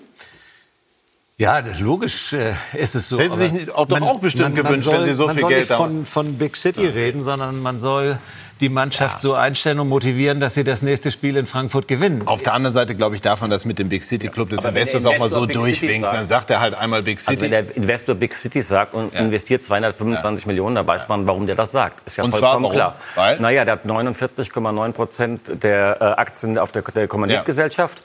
Und irgendwann soll das ja auch mal ein bisschen mehr wert sein. Und das wird sicher nicht mehr wert sein, wenn man irgendwie auf Platz 15 der Bundesliga steht oder auf Platz 12. Und da muss man natürlich dann europäische Ambitionen haben. Und dann wird der Wert des Unternehmens steigen oder der, der, der Aktien steigen. Und auch das Investment muss sich ja irgendwann mal oder soll sich irgendwann auch mal rentieren. Und ähm, deswegen und hat ja Hertha jetzt auch reagiert. Ich möchte noch mal zu Hansi und hat dann Klinsmann geholt, um im Hier und Jetzt die Punkte zu holen auf dem langen Weg Richtung äh, Europa. Ja, ich finde es deswegen spannend, weil wir so oft in den letzten Jahren von Investoren gesprochen haben, in Zusammenhang mit äh, Red Bull, äh, in Zusammenhang mit Dietmar Hopp. Und es war natürlich immer Unsinn, weil das sind keine Investoren im eigentlichen Sinn des Wortes. Investoren sind diejenigen, die tatsächlich irgendwann Gewinne sehen wollen. Also Investoren sind, auch das darf man ja nicht vergessen, langfristig Geldnehmer. Also jetzt wird investiert und dann versucht man in einer hochsensiblen Landschaft, nämlich der Bundesliga-Landschaft, da oben anzudocken, wo das große Geld zu verdienen ist. Da müssen wir ganz ehrlich sein, das ist ab Platz vier, nämlich dann, wenn man in die, in die äh, Champions League kommt. Und wie gesagt, da ist im Moment der Weg äh, für die Hertha extrem weit und er Correct. ist steiniger geworden. Ich sage nur Stichwort äh, RB Leipzig, ein für mich potenzieller Meisterschaftskandidat, den es äh, vor zehn Jahren äh, gerade mal gab. Da war er gegründet worden. Also dieses, ich nehme nehme das Geld in die Hand, investiere, gehe genau dahin und am Ende habe ich tatsächlich ein Reinvestment, eine Amortisierung. Das ist ein ganz, ganz weiter Weg, den man sich vielleicht mal mit dem Fernglas anschauen sollte. Aber jetzt nochmal Blick auf die Tabelle, hat Hertha BSC ganz andere Sorgen. Gut, aber auf der anderen Seite sind ja auch Visionen. Also ich klammere Helmut Schmidt aus, der das, äh, Wort nicht so gerne hörte, aber ja auch nicht verkehrt. Man gerade in einer Stadt Berlin liegt es ja irgendwo auch nahe, Herbert, äh, zu sagen, man versucht über Geld den berühmten nächsten oder übernächsten Schritt dann auch zu machen. Völlig nachvollziehbar. Aber der Hertha hat ja schon mit KKR äh, erste Erfahrungen gemacht. Aber es gibt dann auch immer, und äh, der Weg, äh, diesen Weg zu bestreiten und dieses Angebot von, von Windhorst äh, anzunehmen, ist in jeder Weise nachvollziehbar. Hätten Sie es auch gemacht? Ich hätte, äh, in, in Frankfurt war ich nicht darum bemüht, so etwas zu finden, weil es ja auch noch den Begriff des Return of Investment gibt. Das heißt, die Bankenstadt Frankfurt äh, sieht hinter jedem Investment auch einen Return. Das, was Hansi eben auch schon Auch schon andeutete. Und auch, ein, und auch eine Dividende. Und äh, mir ist der äh, Sport zu unwägbar, als dass ich einen Investor in dieser Größenordnung dazu animiert hätte, äh, dieses Risiko äh, einzugehen. Aber mit dieser Position äh, da habe ich nicht nur Freunde in Frankfurt gefunden, sondern auch sehr viel Kritik geerntet. Und dafür habe ich Verständnis. Man kann auch eine andere Position haben. Aber wenn Sie mich fragen, sage ich nein. Äh, das wäre mir äh, zu, zu riskant, auch angesichts der Situation. Ich kann ja fünf Vereine nennen, die strukturell auf Jahre hinweg von Hertha nicht einzuholen sind. Also ein Traum ja. von der Champions League ist ein unrealistischer Traum in der nächsten Dekade. Aber wie sollen dann, Und deswegen würde ich es nicht tun. Wie sollen Clubs dann aber aus der Kategorie auch Werder ansonsten weiterkommen, wenn sie nicht bereit wären, also jetzt wie Hertha BSC oder Werder in einem imaginären Falle, dann auch über einen Investor beispielsweise Geld ranzuholen? So, ja, sonst ist man ja im Prinzip dazu verurteilt, ja, permanent zwischen Platz 8, 10 und 12 zu spielen. Da brauchen wir nur ein bisschen weiter zu schauen, wie die Bayern das gemacht haben. Die haben keinen einen großen, sondern Gut, die bei denen hat sich über Jahrzehnte entwickelt. Ja. Und das ist genau der Punkt, da bin ich bei Heribert. Das finde ich großartig, was die Bayern im Gegensatz zu Hertha gemacht haben. Ich finde es auch schwierig, die Situation in Hamburg. Da haben wir einen großen Mäzen, ja, der gibt auch jede Menge Kohle, Kohle rein. Aber das hat den HSV in eine ganz schwierige finanzielle Lage gebracht. Es gibt übrigens auch noch das Mäzenatentum, weil vorhin auch über Hoffenheim gesprochen worden ist, die, die ja so immer im schlechten Licht stehen. Für mich ist Hopp ein Mäzen, der sagt, ich will meiner Heimat etwas zurückgeben. Ich habe da ein super Stadion hingesetzt. Ich habe das finanziert. Das ist aus meiner Sicht überhaupt nicht zu kritisieren. Und soweit ich das beurteilen kann, äh, tut er das für die Leute in, in seiner äh, Gegend, in der er. Das ist aber etwas anderes. Problematisch bei Hertha BSC finde ich eben auch, dass 49,9 Prozent der Anteile weg sind. Also es ist die kann man auch nur einmal verkaufen. Ja. Ja. Und ähm, bei Bayern München haben Sie es gesagt, bei Borussia Dortmund trifft, trifft das Gleiche zu. Da sind aber auch Investoren, die auch Interesse haben am äh, am sportlichen Erfolg des Clubs, weil sie in dem Club auch noch involviert sind. Ob ein Investor von außen tatsächlich dieses nachhaltige Interesse hat, wie es die Investoren bei Bayern München oder bei Borussia Dortmund haben, da mache ich noch mal ein Fragezeichen dahinter. Ich finde, man muss sich da seine Investoren, wenn man die Möglichkeit dazu hat, besser aussuchen, genauer aussuchen und die Anteile, die man zu vergeben hat, splitten und, und nicht 49,9 Prozent innerhalb kürzester Zeit an einen Investor verkaufen. Michael, ich möchte noch auch eins in die Debatte werfen. Es ist ja auch für Michael Preetz äh, und für Herrn Gegenbauer hochgradig schwierig, Geld vom Investor zur Verfügung gestellt zu bekommen, dieses Geld zu investieren, in den Sport zu investieren, damit das Niveau, das Lohnniveau insgesamt gesehen, weil man ja Spieler holt, die vermeintlich besser sind als die, die man hat, hebt man das ganze Niveau des Vereins und aus dem, nachdem man diesen einmaligen Einschuss hineingebracht hat, hat man ja in dem laufenden Geschäftsjahr nicht dadurch mehr Einnahmen, wenn nicht gerade internationaler Fußball erreicht wird. Und dann ist es auch immer schwer, dieses gehobene Niveau aus dem laufenden Geschäft zu bedienen. Auch das muss man beachten. Und es kommt hinzu, man will das ja keinem Fußballfan sagen, aber 225 Millionen sind auch relativ schnell bald weg. Kommt noch, ja. Und ähm, kommt, was kommt denn noch dazu? Und ja, wie schnell ja. in vier Jahren, wenn man das auf vier Jahre hochrechnet, Und alles wie viel bleibt denn dann übrig? Und das, also das Gehaltsniveau wird gehoben. Ein Wort abschließend. Was bedeutet es für die Rolle von Michael Preetz? Ist er genauso stark wie vorher? Also Michael Preetz und, und, und, und der Präsident Gegenbauer sind, haben über Jahre hinweg äh, erfolgreich und auch im Misserfolg äh, vertraulich zusammengearbeitet. Und ich glaube, dass dieses Vertrauen äh, nach wie vor äh, da vollständig besteht. Gleich wollen wir in Gänze diskutieren über Borussia Dortmund, aber schon einmal mit jemandem, der die Borussen seit seiner Kindheit begleitet. Eine erste Einschätzung zu dem, was gestern passiert ist, ein Sieg in Unterzahl. Ist war das genau das, was die Borussia jetzt mal in dieser Phase brauchte? Äh, definitiv. Also ich habe vorher gesagt, wenn äh, Favre in Barcelona verliert und in Berlin nicht gewinnt, dann glaube ich, dass es für ihn eng wird. Von daher war es ein, ein Sieg von ungeheurer Bedeutung und die Art und Weise, wie er zustande gekommen ist, in Unterzahl und endlich mal eine kämpfende Borussia. Das, ist ja das, das wurde sehr betont, auch eben im Beitrag. Es wurde betont, es, es, es hörte gar nicht, endlich, endlich. Äh, Michael Zorc hatte ja den Männerfußball gefordert ja. bei Bayern München. Also sie sind ins Gegenteil umgeschlagen, ist ihm um die Ohren gehauen worden. Also der Sieg war extrem wichtig, er hat aber nicht darüber hinweggetäuscht, dass er auch tatsächlich schwer erkämpft war. Ist jetzt alles wieder gut? Noch nicht. Noch lange nicht. Gut, scheint mir eine gute Diskussionsgrundlage zu sein für das, was wir gleich besprechen wollen. Borussia Dortmund wird uns beschäftigen, aber auch noch die ja geradezu skurril anmutende Geschichte heute Mario Gomez, dem gleich drei aberkannt wurden. Gleich mehr dazu bei SK90, die Fußballdebatte. Ist er kaum, oder?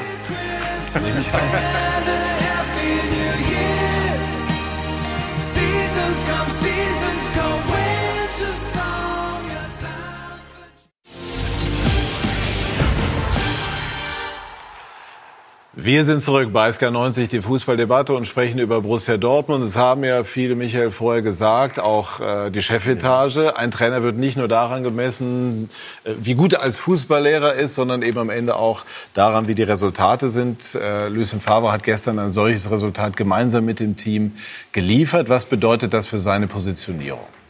Naja, man hat ja die Erleichterung, glaube ich, ihm nach dem Schlusspfiff total angemerkt. Man hat es aber nicht nur ihm angemerkt, man hat es auch Michael Zorc stark angemerkt, diese Freude darüber, ähm, wir sind eine Mannschaft, wir sind eine Mannschaft, wir sind eine Mannschaft, wir können kämpfen, wir können laufen, wir sind füreinander da. Das waren ja die Aspekte, die ja unter anderem in der Saison immer wieder äh, gefehlt haben. Ähm, das hilft jetzt für den Moment, aber so die Diskussion, sind wir jetzt über den Berg bei Borussia Dortmund, die hatten wir, glaube ich, in dieser Saison schon jetzt zum dritten Mal. Und jetzt kommt dann am nächsten Wochenende kommt dann ein Spiel gegen äh, Fortuna Düsseldorf, wenn ich recht informiert bin. Ja. Ähm, ja, das muss natürlich auch schon wieder gewonnen werden, sonst ist man Was wollen Sie wieder, damit wieder, wieder, in dieser Schleife drin. Mhm. Naja, also man, es sind noch vier Spiele bis, zum, bis, zum, bis zur Winterpause, sind zwölf Punkte noch zu vergeben. Äh, wenn, da, wenn da Dortmund nicht äh, um die zehn Punkte holt äh, in diesen Spielen, dann werden die Diskussionen wieder aufflammen. Da bin ich überzeugt davon. Es geht also darum, jetzt diesen, diesen Erfolg jetzt auch bis in die Winterpause gegen mit nicht so einem schwierigen Programm ähm, oder mittelmäßig schweren Programm, diese Erfolge jetzt auch tatsächlich durch Ergebnisse bis zum Winter zu bestätigen. Was kann man Willy Lemke als Verantwortlicher machen, um A, diese Diskussionen einzudämmen und B, dafür zu sorgen, dass sie intern für nicht allzu große Verwerfungen sorgen? Also ich denke, es war gestern ohne Frage unheimlich wichtig, weil das Entscheidende ist, dass sie nicht den Anschluss auf die Spitze verlieren. Äh, Dortmund gehört natürlich zu den Top drei Vereinen in der äh, Bundesliga. Und man darf, das darf ich mal an der Stelle mal sagen, äh, wenn man sich das Gesamtwerk im Augenblick anschaut, dann lebt die Bundesliga, wie sie lange, lange nicht gelebt hat. Also die, das Spiel gestern der Bayern gegen Leverkusen, das war so hervorragend und spannend. Und das in Verbindung mit dem Sieg auch jetzt der Dortmunder. Gucken, gucken wir uns mal die Tabelle an. Das ist Spannung pur. Und das, darunter hat die Bundesliga gelitten über die letzten sieben, acht Jahre. Und von daher ich denke, die machen alles richtig, wenn sie an äh, ihrem Trainer festhalten. Ich würde den nicht so ohne weiteres mal auswechseln, äh, sondern das tun sie ja auch nicht. Ne? Aber wie kann man, wie kann man das kommunizieren? Es ist ja so, es gab durchaus Kritik daran, dass, dass äh, Hans-Joachim Watzke so diesen Zusatz gemacht hat bei seinem Vertrauensbeweis an ja. Favre, dass die Resultate kommen müssen. Hast du überhaupt eine Chance, es anders zu machen? Ich meine, irgendwas musst du ja dazu sagen. Das ist doch das, das Normalste Darum von der Welt, dass er liefern muss. Klar. Wer nicht liefert, ist geliefert. so ist das. Und äh, das hätte er eigentlich nicht sagen zu brauchen. Wenn man so einen Vertrag kriegt, auch so viel Geld verdient, dann ist völlig klar, dass alle im Verein und alle Fans wollen, dass die Punkte geliefert werden. Aber Wenn sie nicht geliefert werden, völlig klar. Aber nach dieser Logik die hätte er sich eigentlich den ersten Teil sparen können. Du hast unser Vertrauen.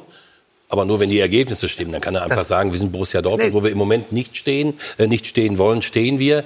Äh, und jetzt müssen Ergebnisse kommen. Und äh, das hätte ja auch wiederum keiner Watzke übel genommen, wenn man sich anschaut, wie der BVB in München vorgeführt wurde, wie er in Mailand nicht stattgefunden hat, wie er gegen Inter Mailand im eigenen Stadion eine Halbzeit hilflos war. Und dann sieht man wieder, was diese Mannschaft kann mit dieser Gala in der zweiten Halbzeit. Von mir aus auch mit der Aufholjagd gegen Paderborn, mit dem Spiel gegen Leverkusen, mit der zweiten Halbzeit gegen Wolfsburg. Und das macht die Fans natürlich wahnsinnig, wenn du sagst, die zeigen uns ja immer wieder, was sie können. Das macht natürlich auch Michael Zorg wahnsinnig und stürzen dann wieder, gerade was das Engagement angeht, so ab. Und deswegen ist äh, völlig klar, das war gestern äh, ein erster Schritt. Aber, aber, ein wichtiges Thema ist natürlich die Frage von Entwicklung dieser Mannschaft. Und Sie haben eben die Tabelle eben angesprochen. Ich habe das mal angeschaut. Vor einem Jahr, 13. Spieltag, hatte Bayern München wie, genau wie heute 24 Punkte. Leipzig hatte zwei weniger als heute und äh, Borussia Mönchengladbach hatte auch zwei weniger als heute. Ähm, und Borussia Dortmund hatte zehn mehr als heute. Mhm. Also und eine Mannschaft, die mit über 100 Millionen im Sommer verstärkt worden ist. Natürlich hatten die eine ausgesprochen starke Hinrunde, keine Frage. Aber die ganze Entwicklung 2019 äh, im ersten, im letzten Halbjahr schon der, der, der vorigen Saison mhm. und jetzt, da ist natürlich auch die Frage der Entwicklung, wie kommt die Mannschaft noch einen Schritt voran? Und bisher aus meiner Sicht ist es eben mit diesen 13 Spielen, äh, da geht es mal einen Schritt vor, da geht es mal wieder einen Schritt zurück. Aber so der, der was man sich erhofft hat und was eben auch dieses, dieser neue Anspruch als Meisterschaftskandidat, sich selbst sehen zu wollen und äh, dieses Ziel anzupeilen, dieser Entwicklungsschritt, der hat in der Form eben noch nicht stattgefunden. Definitiv nicht. Äh, es ging auch nicht einen Schritt zurück. Also es waren wirklich leistungsmäßige Einbrüche. Was man schon fairerweise sagen muss, wenn man sagt, sie haben 100 Millionen in die Hand genommen. Also wenn man den Pulisic-Transfer in diese Saison rechnet, was man ja eigentlich tun muss, weil er ja nur bilanztechnisch äh, im letzten Jahr schon vorgenommen wurde, dann hat Borussia Dortmund sogar ein leichtes Transfer plus. Also dieses, ähm, sie haben viel Geld in die Hand genommen, um Erfolg zu haben. Das rechnet sich nicht mehr, wenn man halt den, den Philipp äh, Diallo und Pulisic dagegen rechnet. Also es ist schon eine Mannschaft, die umgestaltet wurde, aber ohne dass wirklich das große Geld in die Hand Aber ich habe doch zu oft gesehen, ich habe Dortmund ein paar Mal gesehen, auch im Stadion. Und ich glaube, dass die Unterschied, das unterschiedliche Gesicht, das dieser Verein zeigt, dass er manchmal über sein Passspiel, mhm. über, über das Kombinationsspiel in die Breite, das Prallen lassen, aber nicht in, und, und zu wenig die Tiefe gesucht wird. Äh, das macht den Gegner stark, für den ist es leicht, hinter den Ball zurückzukehren. Die eigentlichen Stärken, das Spiel in die Tiefe durch die Schnelligkeit äh, äh von Sancho äh, und anderen Spielern, auch Reus, der beweglich ist und so. Äh, äh, die, das Gemurre im Publikum äh, ist zunehmend äh, zu hören. Die Art und Weise, wie Fußball gespielt wird, ist nicht zufriedenstellend. Kann man die Art und Weise des Und dann ändert sich das schlagartig ja. wieder in irgendeiner Halbzeit. Auf ja. einmal zeigt sie ein ganz anderes Gesicht. Und da muss man sich erst dran gewöhnen. Ja, gut, man, puh, es gibt durchaus Leute, die sagen, äh, dann, wenn die Mannschaft sozusagen äh, nichts mehr zu verlieren hat, wirft sie alles, allen Ballast, worin auch immer der bestehen mag, über Bord und, und ist dann frei davon. Also, und, und es gibt auch Beobachter, die es mit dem Trainer in Verbindung bringen. Einmal den Aspekt ja, Jürgen Klopp noch. Sie haben ja die Biografie, die Biografie, die Biografie geschrieben über, über Hans-Joachim Watzke und aus der ging hervor, dass das eine ganz enge Beziehung zu Klopp hat und ähm, dann konnte man das sicherlich auch indirekt mit Favre in Verbindung bringen. Ist es schwer für einen Trainer von Dortmund, so wie früher für alle Nachfolger von Rehagel, diesem wahnsinnigen Anspruch gerecht zu werden? Das ist natürlich eher eine rhetorische Frage. Natürlich ist das so. Also wenn die Benchmark, um mal mit den amerikanischen Worten noch mal weiter weiterzumachen, wenn das Jürgen Klopp ist. Und wenn Aber behindert das wirklich Erfolg? Nein, natürlich nicht. Natürlich nicht. Ähm, in dem Buch ist eben auch eine Passage eben drin. Also wir, die, eigentlich hätte, was war gesagt, eigentlich hätte ich auch in diesen sieben Jahren mit dem Klopp müsste doch eigentlich meine schönste Zeit gewesen sein. Tatsächlich hat sich das nicht so angefühlt, weil in diesen Phasen, in dieser Saison, wo wir Meister geworden sind, waren wir da auch in der, in der Europa League einmal ganz schlecht, sind wir früh ausgeschieden. In der Champions League sind wir ganz früh ausgeschieden. Da gab es auch immer wieder Dinge, die eigentlich nicht darauf hingezeigt haben, Meister zu werden. Das hat mein, mein schönstes, emotional schönstes Jahr war eigentlich dieses Halbjahr in der vergangenen Saison, wo man mit, mit Favre ähm, in der Bundesliga durchgestartet ist, die Bayern nach sechs Jahren endlich mal wieder überholt hat, in der Champions League äh, ähm, problemlos äh, weitergekommen ist. Natürlich verhindert das nicht den Erfolg ähm, der Erfolg ist dann von anderen Faktoren abhängig und nicht nur, das ist natürlich eine einfache und schön erzählte Geschichte, dass man immer sagt, der Klopp ist so eine große Figur und deswegen kann das nichts werden. Ähm, Ähm, das wird immer gern herbeigenommen, aber ich glaube, das, ich glaube daran nicht. Äh, also ich glaube da definitiv dran. Ähm, und ich glaube auch, dass man sich, wenn man Jürgen Klopp äh, holt, äh, so ein bisschen irgendwann in der Klopp-Falle befindet, weil ähm, das, was Jürgen Klopp halt in diesen sieben Jahren in, in Dortmund ausgelöst hat, das war schon außergewöhnlich. Es war ein, ein Fußballverein, der von hinten bis vorne, vom obersten Funktionär bis zum letzten Fan auf der Südtribüne in einem Gleichschritt äh, marschiert ist. Und ich erinnere mich, das darf man ja auch nicht vergessen, äh, an diesen Abstiegskampf, den Jürgen Klopp ja in seinem letzten Jahr gehabt hat, als man nach 18 oder 19 Spieltagen ähm, Tabellenletzter war. Ich erinnere mich an ein Spiel gegen Hoffenheim an einem Freitagabend. Plötzlich war der BVB Abstiegskandidat, anderthalb Jahre nach dem Champions League Halbfinale und die Südtribüne stand äh, anderthalb Stunden vor dem Spiel gegen Hoffenheim, so nach dem Motto, wir haben verstanden. Und das sind eben Situationen, die du mit einem Jürgen Klopp durchlaufen kannst.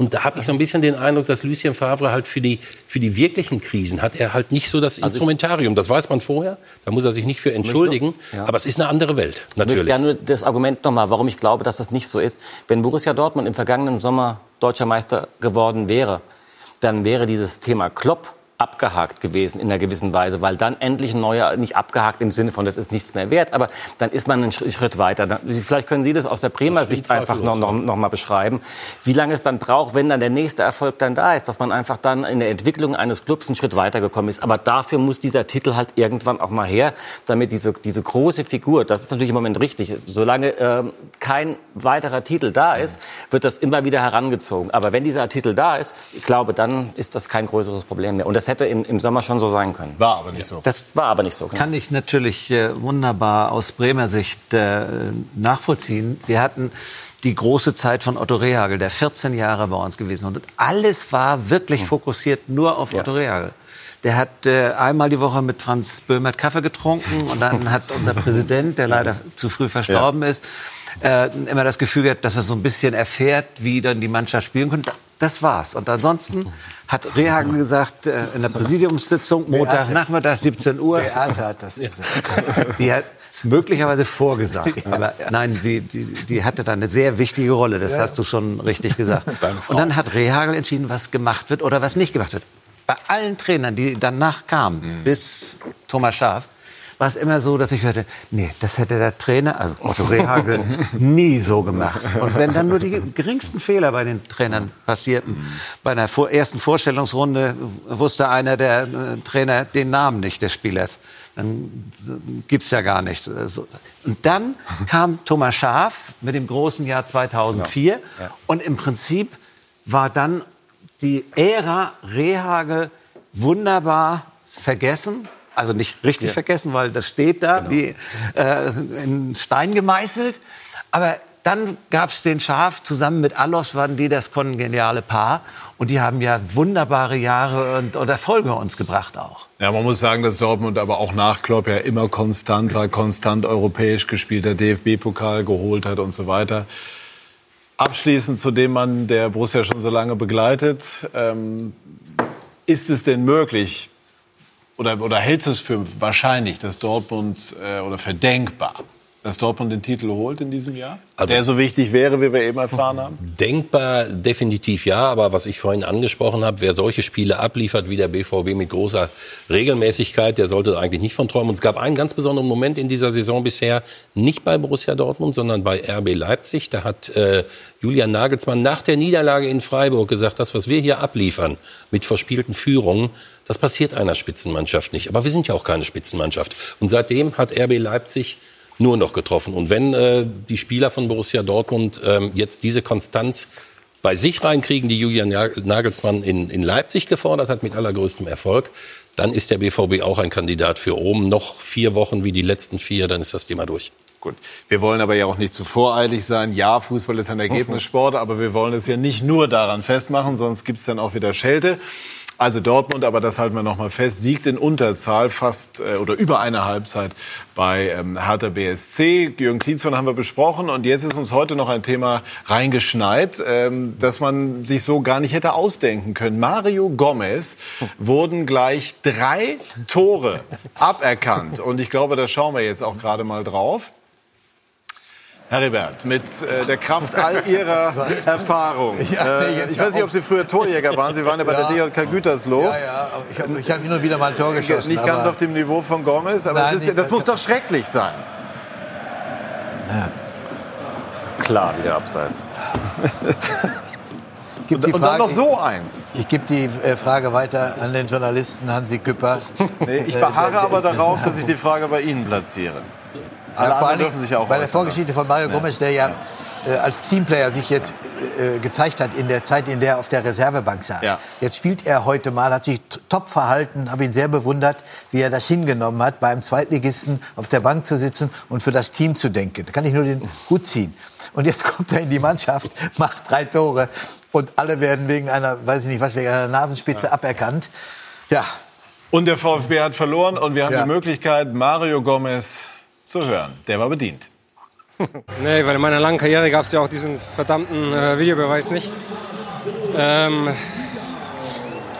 ganz ehrlich, ich war schon so ein Freund davon, weil ich gedacht habe, das wird gerecht, aber für uns Stürmer ist es eine Katastrophe, weil ähm, der Schiri sagt mir dreimal drei Zentimeter.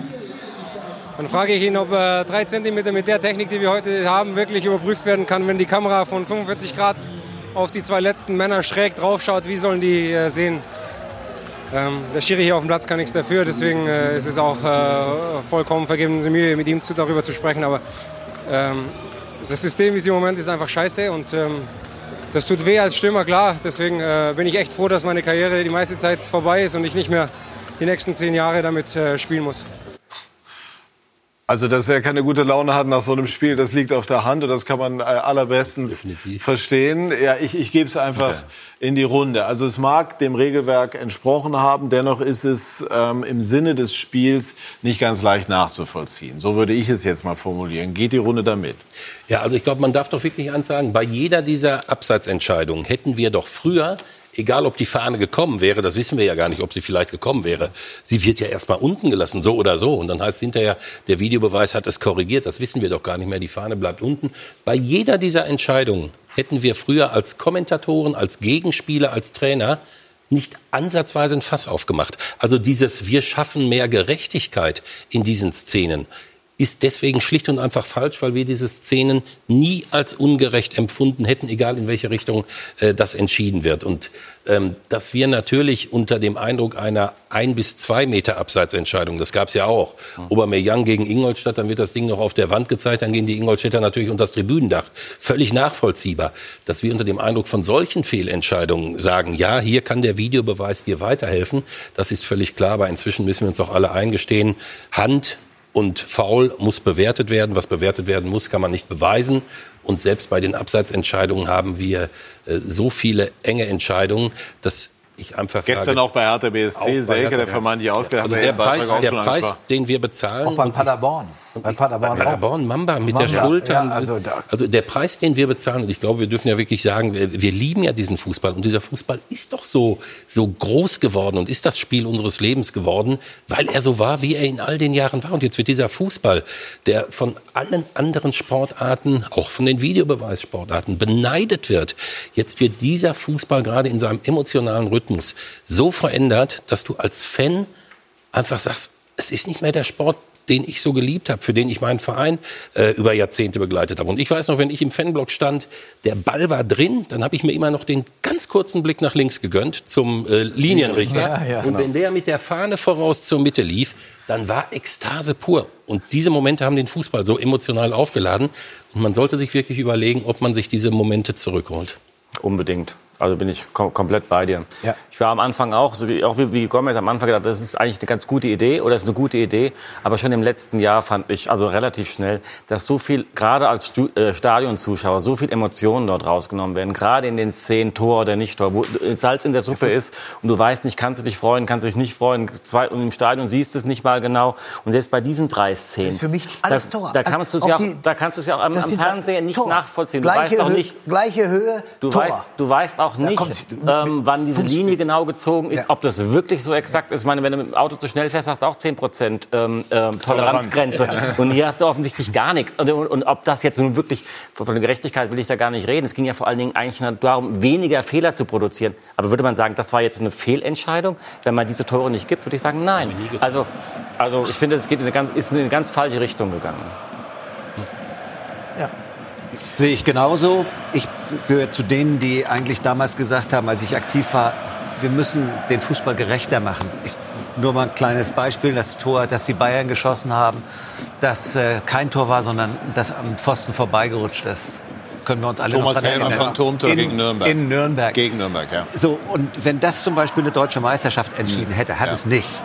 Da, da, da, wirst du doch verrückt. Das Wiederholungsspiel haben die Nürnberger damals verloren. Ja, aber das ist nicht die Frage, sondern die Frage, das darf nicht passieren. Und es darf auch nicht passieren, dass ein glasklarer Elfmeter nicht gepfiffen wird. Äh, aber die, das jetzt so hinzubekommen, dass wir einerseits die Emotionen vermissen, und das ist, sehe ich ganz genauso. Und den, als, als wir eben das Spiel gesehen haben mit dem Elfmeter, mit dem Handspiel bei uns, Klar, da sagt man doch eigentlich gut, dass es ihn gibt, weil Ja, er so, aber das darf sich nur auf die wesentlichen Dinge äh, beziehen und nicht auf zwei Zentimeter äh, Linie des, des Abseits oder nicht Abseits. Jetzt muss ich aber einmal nur, damit wir auch sauber sind. Die Schiedsrichter sagen natürlich, Abseits sei eine faktische Entscheidung, die lasse sich objektivieren anhand der Linie und dementsprechend kann es dann oder könne es keine Rolle spielen, ob sozusagen 10 Millimeter oder 3 Nein, Zentimeter. aber Weil Michael Lorini hat es gesagt. Die Objektivierbarkeit auch der kalibrierten Linie ist nicht gegeben. In welcher Hundertstel Sekunde wird die kalibrierte Linie gezogen? Äh, In welchem Augenblick? In der gegenteiligen Bewegung? Der in dem Moment, Abwehrspieler in dem läuft der raus. Impuls zur Ballabgabe. Ja, Impuls Ja, zur Ball. ja, Herzlichen genau. Glückwunsch. Ja, ja, ja, ja, ja, wer legt den. Impuls, den Zeitpunkt des Impulses fest? Ja. Auch ein Mensch, der dort irgendwo sitzt. Das ist natürlich Aber was kann, man, was kann man tun? Also wenn wir jetzt mal davon ausgehen, damit man das auch einmal noch mal einordnet, also es gab ja sehr starke Kräfte, die den Videobeweis auch gefordert haben, auch aufgrund diverser Fehlentscheidungen. Äh, Henri bei der WM-Quali und, und ich weiß Ja, nicht dem was alles. Ja. Und äh, wir leben einfach in einer Zeit, in der das, ich glaube, nicht mehr rückgängig gemacht werden kann. Man muss es aber in irgendeiner Form ja handeln. Ja, also äh, ich, zunächst mal, ich möchte das nicht akzeptieren, auch wenn es fast jeder sagt, wir werden das Rad nicht zurückdrehen. Ich finde alles, was den Fußball besser macht oder was ihn gerechter macht, ohne ihn zu verändern und ihm seine Faszination zu nehmen, muss kommen. Wenn man allerdings feststellt, der Weg, den wir gerade beschreiten, ist kein guter Weg, dann muss man auch die Größe haben, zumindest wieder darüber nachzudenken. Und ich habe mich mit dem Videobeweis wirklich lange Jahre, bevor er eingeführt wurde, schon beschäftigt, weil er immer gefordert wurde. Und ich habe immer den Menschen gesagt, sag mir, wie du mit diesem Handspiel umgehst. Sag mir, wie du mit diesem Foulspiel umgehst. Wie vergleichst du das, was Schalke heute erleben musste, mit dem, was Schalke eine Woche später erlebt? Und es ist immer die Antwort verweigert worden. Grundsätzlich Videobeweisbefürworter haben Also- immer die Antwort gefordert und sie sind alle paar Monate gekommen, wenn es eben diese faktischen Fehlentscheidungen gab. Ein Meter abseits oder Ausnahmefall bei einem Handspiel Leon Andreasen, wo jeder im Stadion gesehen hat, jedes Kriterium für ein strafwürdiges ja. Handspiel ist gegeben. Aber das war alle paar Monate. Und dann kam halt monatelang Also, ja. dies Situation. Aber wenn, wenn die du jetzt gefragt hast, wie kann man es anders machen? Also mein Vorschlag wäre da ganz klar, äh, die Entscheidung von den Schiedsrichtern von dem Keller wegnehmen, die Entscheidung wieder den Mannschaften, zu- äh, den Trainern geben, dass man die Möglichkeit hat, ein oder zweimal pro Halbzeit zu sagen, hier, das wollen wir überprüft haben. Und ansonsten das Spiel laufen lassen. Dass nicht automatisch immer irgendeiner aus dem Kölner Keller in jeder Situation meint, auf den Knopf Das drücken würde zu aber die, die Emotion nicht zurückbringen. Doch. Also wenn dann, also wenn jetzt ganz konkret, wenn jetzt Gomez überprüft worden wäre auf Intervention der Stuttgarter Bank, dann wäre, hätten wir das identische Thema, dann wäre auch aufgrund eines oder dreier Millimeter die Entscheidung äh, gegen Gomez in dem Fall gefallen. Der- das hätten wir damit nicht erledigt. Äh, Also, dass dann äh, Abseitsentscheidungen getroffen werden, wenn sie abseits waren, das ist also das ist natürlich ein Punkt.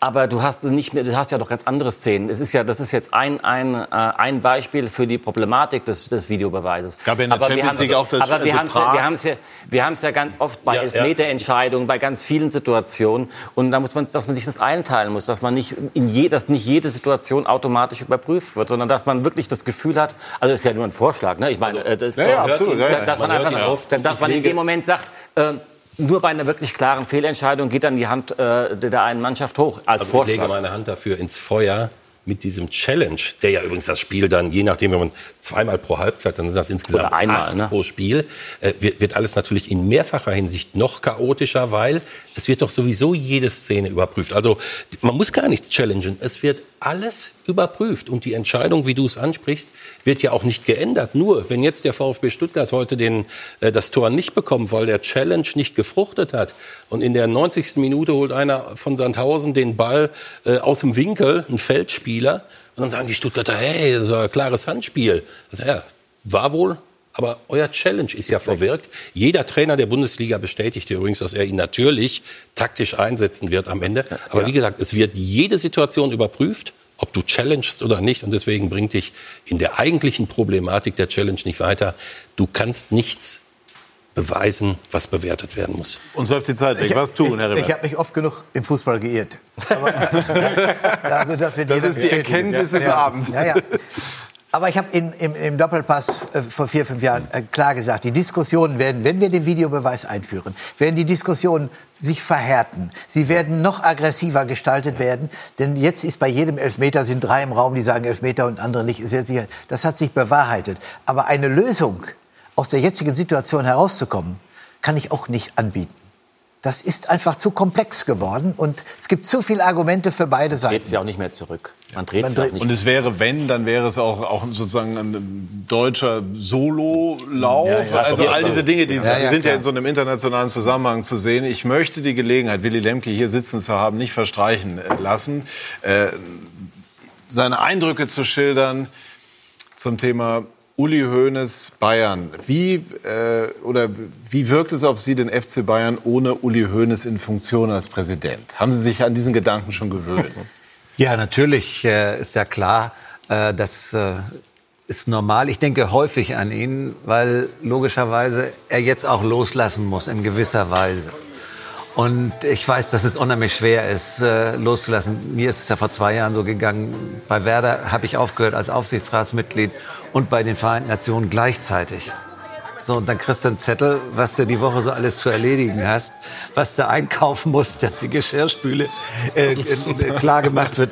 So wird's Uli nicht gehen. Aber ich glaube, er wird jetzt mit seiner wunderbaren Frau überlegen, äh, wie, äh, was machen wir eigentlich diese Woche? Und er wird sich mehr um die Kinder kümmern, hoffentlich. Er wird sich mehr um die Enkelkinder kümmern, das hoffe ich auch.